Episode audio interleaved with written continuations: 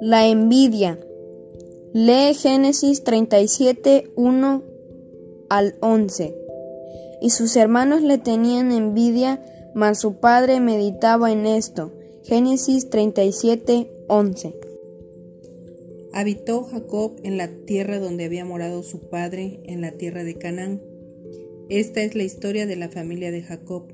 José, siendo de edad de 17 años, apacentaba las ovejas con sus hermanos, y el joven estaba con los hijos de Bila, y con los hijos de Silpa, mujeres de su padre, e informaba José a su padre la mala fama de ellos. Y amaba Israel a José más que a todos sus hijos, porque lo había tenido en su vejez, y le hizo una túnica de diversos colores.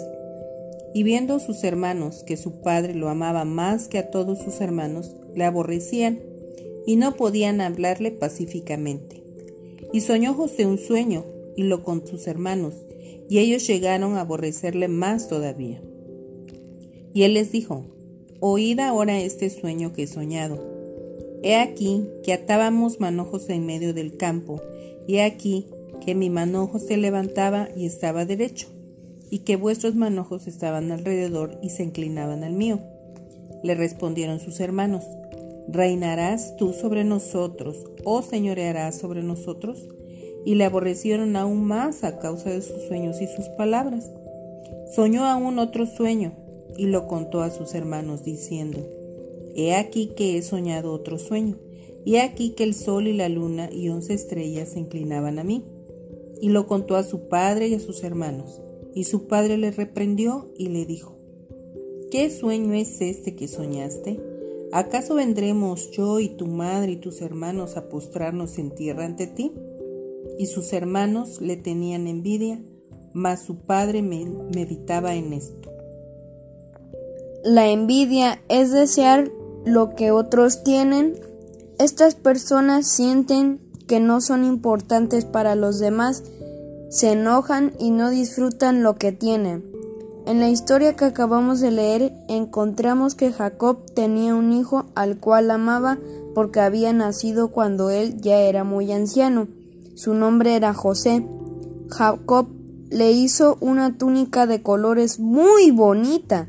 Los hermanos de José lo odiaban y ni siquiera le hablaban. Pensaban que su papá no lo quería, no los quería y deseaban tener su túnica de colores. Su envidia los llevó por un camino de maldad y tristeza. ¿Te has sentido alguna vez así? ¿Has deseado tener algún juguete u otra cosa de alguien más? ¿Te has enojado por eso? Debes saber que esto no le agrada a Dios. Pídele perdón y su ayuda para no envidiar a otros. Oración. Dios, perdóname por desear lo que otros tienen.